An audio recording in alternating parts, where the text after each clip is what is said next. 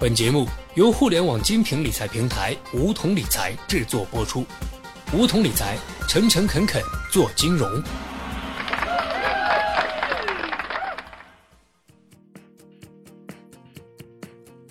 收听梧桐电台，掌握理财要领。现在注册并填写邀请码一二三四，还可免费获得一万元体验金哦。不用工作，光是靠收租就能过得悠闲自在。这样的生活，人人都会羡慕。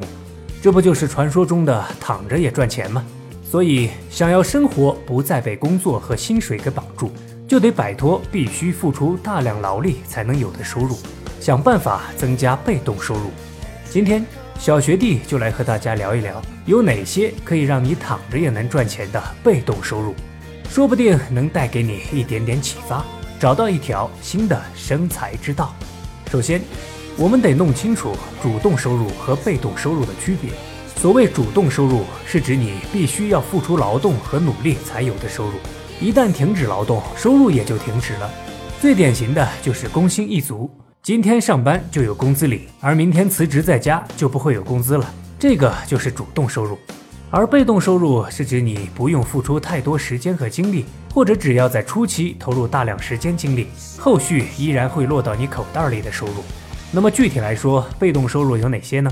小学弟给大家分类梳理了一下，一般有这三种。第一种是投资类收入，比如把钱放在余额宝里产生的利息，买银行理财、互联网金融理财、投资股票基金获得的收益，都是被动收入。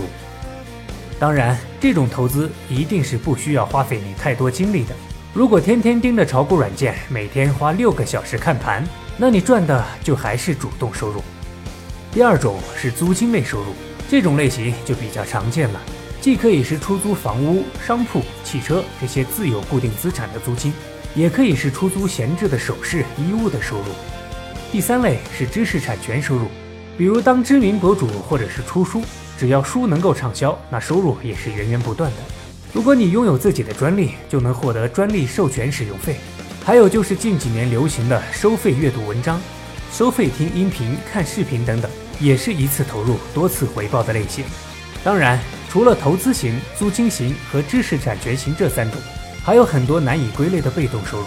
比方说，在梧桐理财平台，有些客户自己投资能获得理财回报，通过推荐好友投资还能再获得一笔推荐收益，或者在闲鱼上出售自己的闲置物品，也是一种获得被动收入的方式。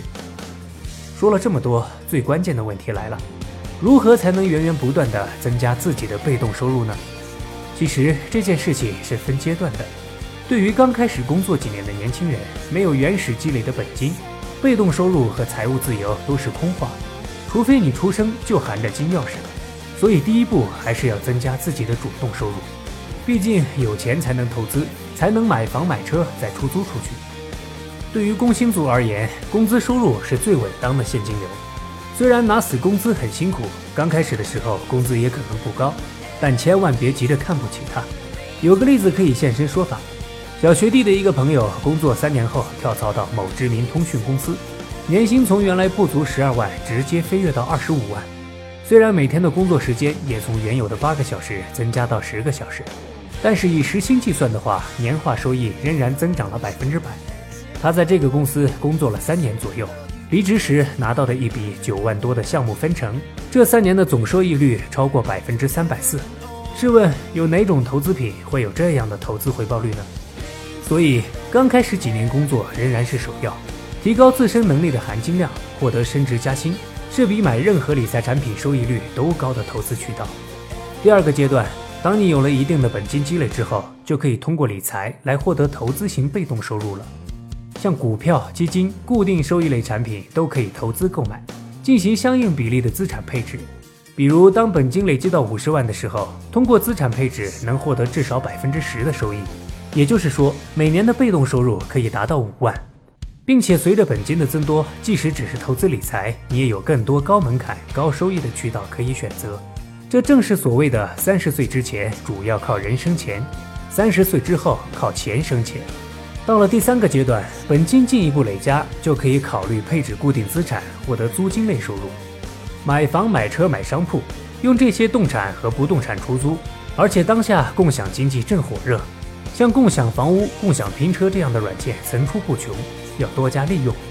比如出差的时候，空置的房子可以短租出去；下班回家路上顺便载几个附近的人，又何尝不可呢？除了大件资产，像婚纱、礼服这些在特定场合用完之后没有太多用处的物品，也可以用来出租。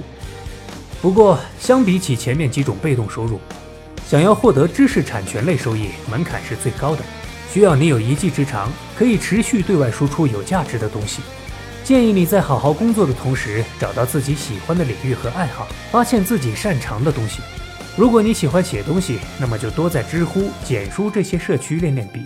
或者开设一个自媒体账号，甚至精通王者荣耀，都可以成为一名专业的游戏代打，月收入过万不是梦。